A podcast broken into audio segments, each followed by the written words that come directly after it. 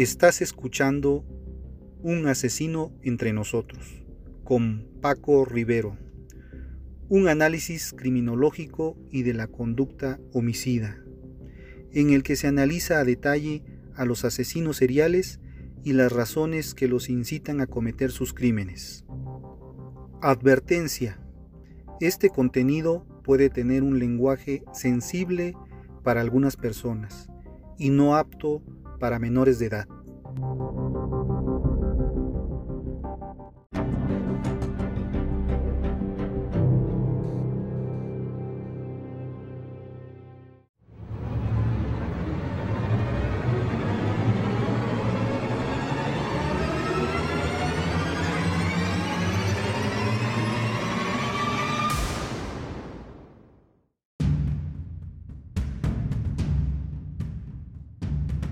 Hola amigos, ¿cómo están? Bienvenidos a un episodio más de Un asesino entre nosotros.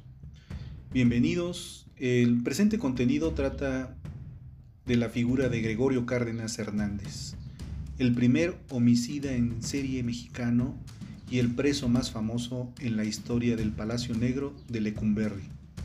Los cuatro asesinatos cometidos por Gregorio Cárdenas conmocionaron enormemente a la ciudadanía y llevaron a un cuestionamiento sobre la naturaleza misma del criminal. Para contrarrestar la imagen del hombre monstruo que fue forjándose a su alrededor, Gregorio Cárdenas escribió una serie de memorias, noveladas por supuesto, donde ah, se autodefine como un prisionero con conciencia y un hombre de provecho. De acuerdo a, los reportes, Gregorio El Goyo Cárdenas quien había sufrido abusos en la infancia, era brillante, tenía un coeficiente intelectual alto y con solo 20 años logró conseguir una beca en Pemex para estudiar ciencias químicas.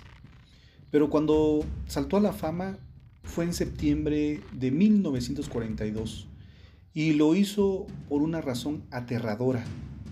Mientras el mundo estaba sumido en la Segunda Guerra Mundial, México parecía estar frente a uno de sus asesinos seriales más infames. Todo había comenzado años antes, cuando Gregorio Cárdenas era un niño que comenzó a mostrar tendencias violentas, torturando animales, antes de pasar a los asesinatos de mujeres, claro. Se dice que Cárdenas cometió su primer asesinato el 15 de agosto de 1942 cuando recogió a una prostituta de 16 años que usaba el nombre de Berta. La llevó a su casa en Tacuba, en la colonia Mar del Norte, y al terminar la noche la estranguló para después enterrar su cadáver en el patio. Solo ocho días después, Gregorio Cárdenas asesinó a otra prostituta de 14 años, Raquel Rodríguez, y esperó seis días para cometer un tercer crimen, secuestrando y matando a otra adolescente. Goyo Cárdenas cometió su último crimen el 2 de septiembre cuando secuestró a una estudiante de ciencias químicas de la UNAM llamada Graciela Arias, cuyo padre era conocido como un famoso abogado penalista. Se dice que Goyo y Graciela eran amigos y que ella incluso subió a su coche de forma voluntaria después de clases. Los rumores dicen que ella lo rechazó y que eso provocó la furia de Goyo Cárdenas, quien la mató, la llevó a su casa, la enterró junto a sus demás víctimas. El padre de Graciela presentó una denuncia y pronto descubrieron que ella había sido vista por última vez subiendo al coche de las placas B-901, que estaban registradas con el nombre de Goyo Cárdenas. Así que fueron a su casa, se encontraron con su madre, quien les dijo que su hijo había perdido la cabeza y que lo habían internado en el hospital psiquiátrico del doctor Oneto Berenque, que se encuentra o que se encontraba en ese tiempo en Tacubaya. En el hospital Goyo fue interrogado por la policía y les dijo que era un inventor y un hombre invisible, pero la policía sospechaba que no, no estaba totalmente loco o no los convencía del todo. Así que fueron a su casa el día siguiente y después de horas de revisión encontraron los cuerpos enterrados en el jardín. La historia de Goyo incluso fue llevada al cine, en la película mexicana El profeta Mimí, donde fue interpretado por Ignacio López Tarso. Después de que se diera a conocer el caso, comenzaron a circular notas en las que lo llamaban el estrangulador de Tacuba, el chacal de Tacuba, provocando con ello el sensacionalismo y también el interés por el caso. Las notas lo mostraban como un criminal sanguinario y violento, pero Goyo Cárdenas se mostraba ante el público como un hombre tranquilo, noble, lo que comenzó a generar ciertas dudas sobre su culpabilidad. Además se dice que decenas de mujeres se reunían afuera de la casa en la calle de Mar del Norte e incluso pedían que les permitieran asistir a sus interrogatorios, alegando que el interés era puramente científico. Y finalmente Goyo fue declarado culpable, sentenciado a 34 años en prisión, cumpliendo su sentencia entre el hospital psiquiátrico, la Castañeda y el Palacio de Lecumberri. Se dice que durante su encierro pasaba su tiempo leyendo sobre neurología y asistía a las clases de psiquiatría, era amigo de la policía e incluso abrió una tienda en la prisión. Y confiaban tanto en él que de vez en cuando se le permitía salir para comprar lo que necesitaba para su negocio. Además, al igual que Ted Bundy, supuestamente recibía decenas de cartas de mujeres que pedían verlo para llevarle comida, regalos, e incluso se casó y tuvo cuatro hijos con una de ellas. Pues Goyo, ese Goyo Cárdenas, nacido en Veracruz, se convirtió en el primer asesino serial de México y su historial médico dice que tenía un daño cerebral que provocó encefalitis, lo que pudo haber sido un factor para su extraño comportamiento y su inclinación a la violencia. Goyo Cárdenas fue liberado en 1976 a los 62 años de edad. Cuatro años después comenzó a estudiar Derecho en la UNAM, de donde se tituló en 1985, y murió 14 años después como un hombre libre. Pues bien, el infame asesino serial también tuvo su propia película, llamada Los Crímenes de Mar del Norte, que fue dirigida por José Buil, quien realizó una investigación sobre la historia del criminal. Pues bien amigos, ya fue mucho preámbulo. Es menester para su servidor entrar de lleno con el tema de este asesino en serie. Gregorio Cárdenas Hernández, el estrangulador de Tacuba, clasificación asesino en serie. Características. Argumentaba que las había matado para probar en ellas su técnica de resurrección que había estado buscando. Número de víctimas 4. Fecha del crimen agosto de agosto a septiembre de 1942. Fecha de detención 4 de septiembre de 1942. Fecha de nacimiento 1915. Perfil de la víctima María de los Ángeles González, 16 años, prostituta. Rosa Reyes, 16 años, prostituta. Raquel Martínez de León, 14 años, prostituta. Graciela Arias Ábalos, 21 años, estudiante. Método de, del crimen, estrangulación con ligadura. Lugar, México, DF, México. Estado, condenado a 20 años de prisión en 1942 puesto en libertad el 8 de septiembre de 1976. Murió el 2 de agosto de 1999. En alguna ocasión mencionó, todo esto me hace reflexionar severamente en que el hombre puede trabajar con convicción en cualquier arte, ciencia o disciplina a la que se dedique y ponga todo su empeño. Yo tuve que buscar mi propia labor que me permitió estudiar y cultivarme. Gregorio Cárdenas Hernández, celda 16. Gregorio Cárdenas, alias El Goyo, fue un homicida múltiple mexicano que se volvió una celebridad mediática en su México debido a una presunta rehabilitación social. El multihomicida nació en la Ciudad de México en 1915.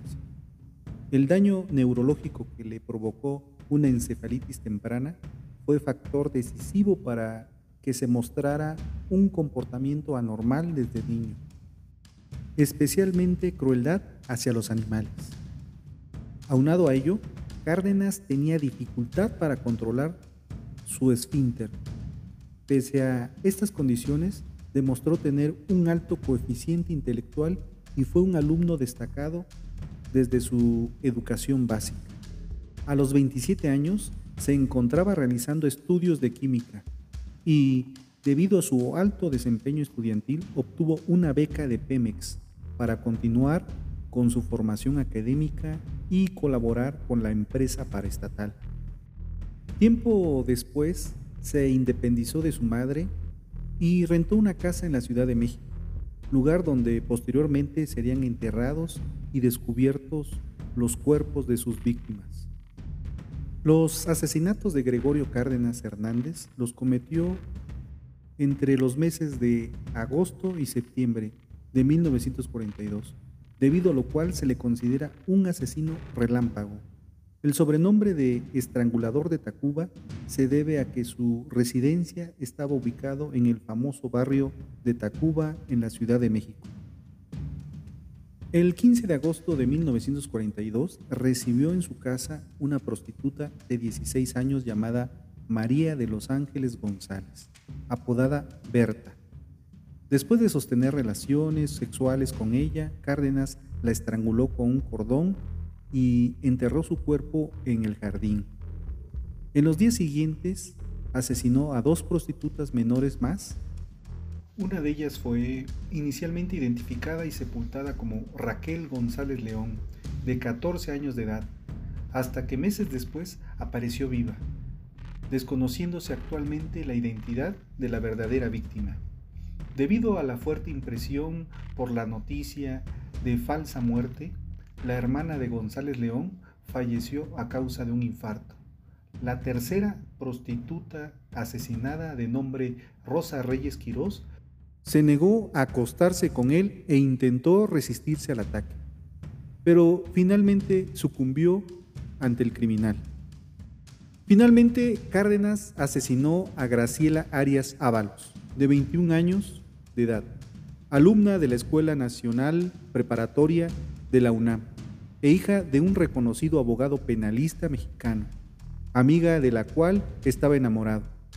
Debido al rechazo amoroso de Graciela y a una bofetada que le propinó por intentar besarla a la fuerza, el homicida la golpeó hasta la muerte en su automóvil, enterrándola posteriormente en su jardín junto al resto de las demás víctimas. Dentro de las curiosidades que se dieron alrededor de Goyo Cárdenas, es que asesinaba a sus víctimas y ya muertas estas, este les inyectaba sustancias colorantes para que no fueran reconocidas por las autoridades. Pero las mismas autoridades no encontraron ningún signo de que hubieran sido inyectadas con alguna sustancia química. Solamente 15 días duró su carrera criminal. Pero solo eso bastó para entrar en los anales de la historia como el asesino serial más popular de México. De niño, Goyo Cárdenas sostuvo una relación enfermiza con su madre, Vicenta Hernández, una mujer dominante que lo reprimió hasta su adolescencia. Pese a ello, el altísimo coeficiente intelectual de Goyo hizo que fuese un estudiante destacado. La encefalitis que de niño padeció causó, sin embargo, un daño neurológico irreversible. A raíz de su enfermedad, Goyo padeció eneurisis y empezó a dar muestras de crueldad hacia los animales. Se ensañaba torturando pollitos y conejos. Se casó con Sabina Lara González, de quien se divorció poco después. A sus 27 años, Goyo Cárdenas estudiaba ciencias químicas Era un alumno tímido y esmirriado, que utilizaba gruesos lentes, pero eso no le impidió obtener una beca de Pemex, que le permitió continuar con sus estudios independizándose de la sombra de su progenitora. Goyo Cárdenas rentó una casa en la calle de Mar del Norte, número 20 en Tacuba, cerca del centro histórico de la Ciudad de México.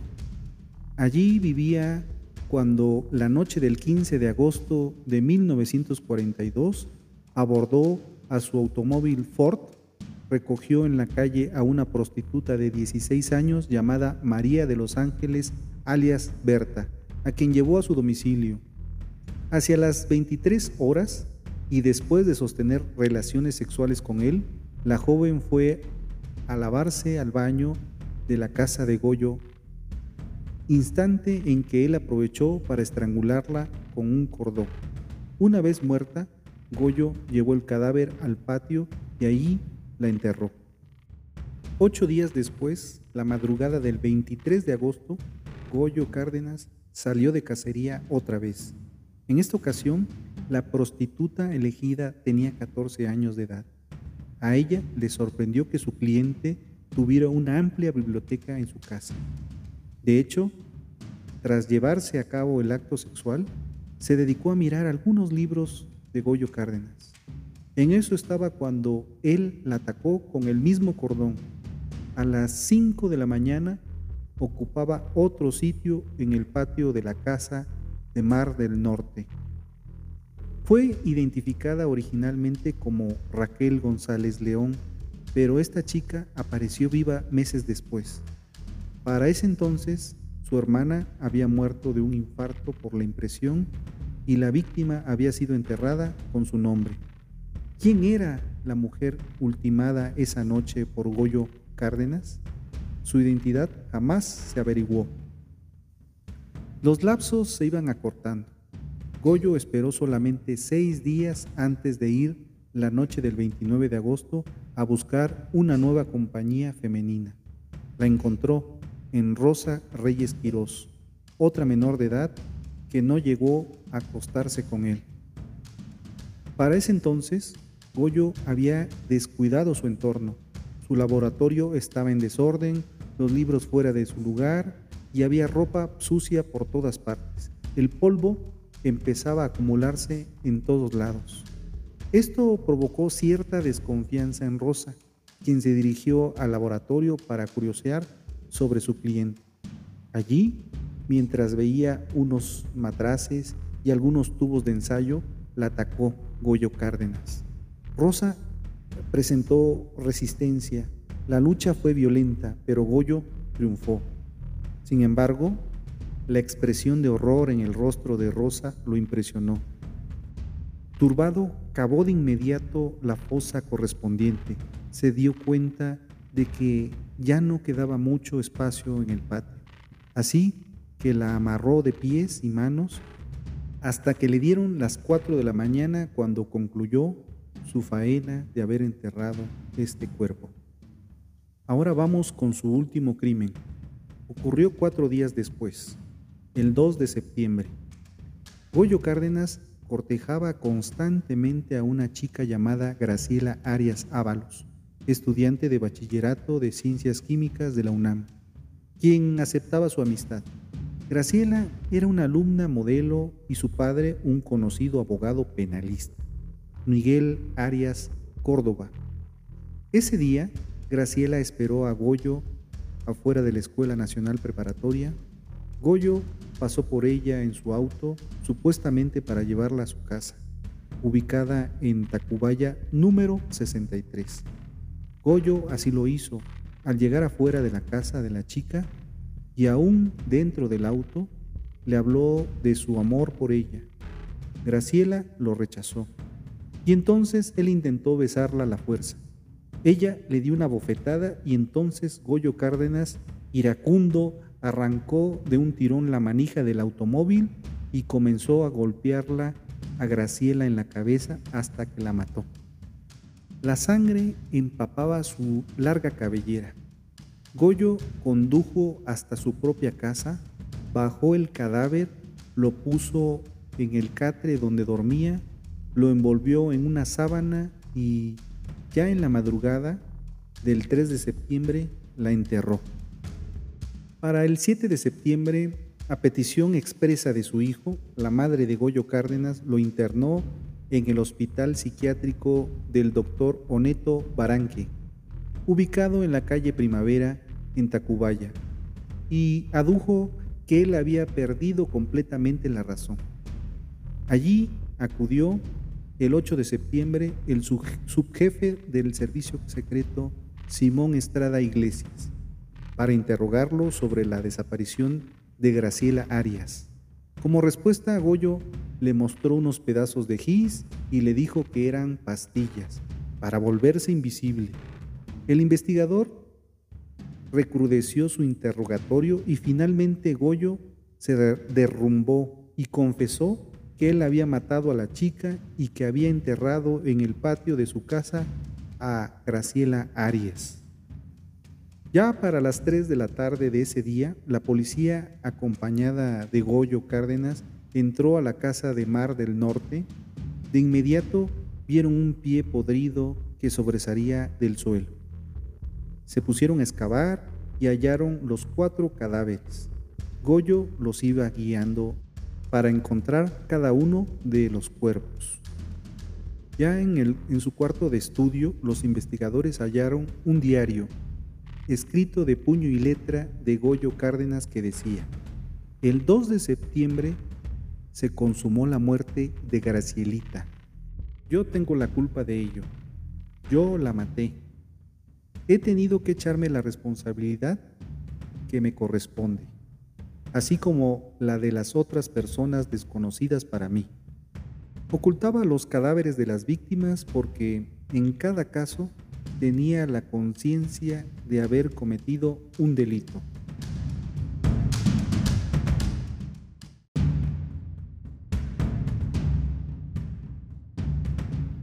Bueno amigos, hasta aquí la primera parte de Goyo Cárdenas. No dejen de escuchar la siguiente parte que hablaremos del perfil psicológico, hablaremos de libros acerca de Goyo Cárdenas, los libros que escribió, de las películas y todas las historias que hay alrededor de él y cómo influyó en México este criminal asesino serial. Es hora de hacer una reflexión. Si me llevas por la fuerza, el cuerpo estará contigo, pero el alma con estiplón. Eso decía Zenón. Zenón no se le atribuye poderes, sencillamente afirmaba que mientras su cuerpo pueda ser víctima de maltrato, la filosofía que cultivó con su maestro Estiplón protege a su mente con una fortaleza interna cuyas rejas nunca pueden romperse desde fuera, solo cederse.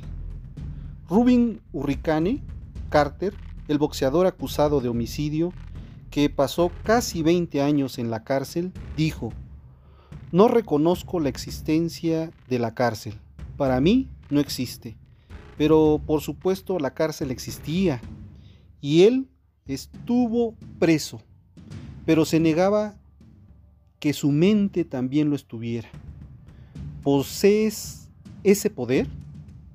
Esperemos que nunca tengas que emplearlo en una situación de violencia o en una injusticia grave, no obstante, lo tienes a tu alcance para cualquier adversidad, sin importar lo que pase a tu cuerpo, sin importar lo que el mundo exterior te inflinja, tu mente puede permanecer filosófica, es tuya, es intocable.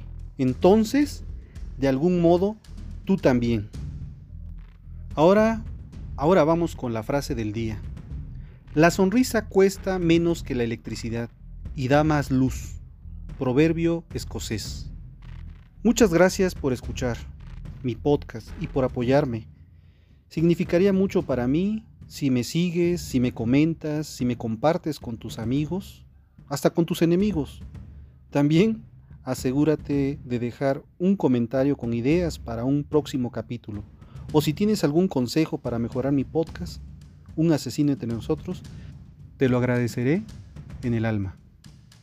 No me despido, solo les digo hasta el próximo episodio. Infinitas gracias y gracias por estar. Recuerda que quien convive con monstruos debe tener cuidado de no convertirse en uno de ellos. Mi nombre es Paco Rivero. Este fue un asesino entre nosotros y nos escuchamos la próxima semana. Hasta entonces.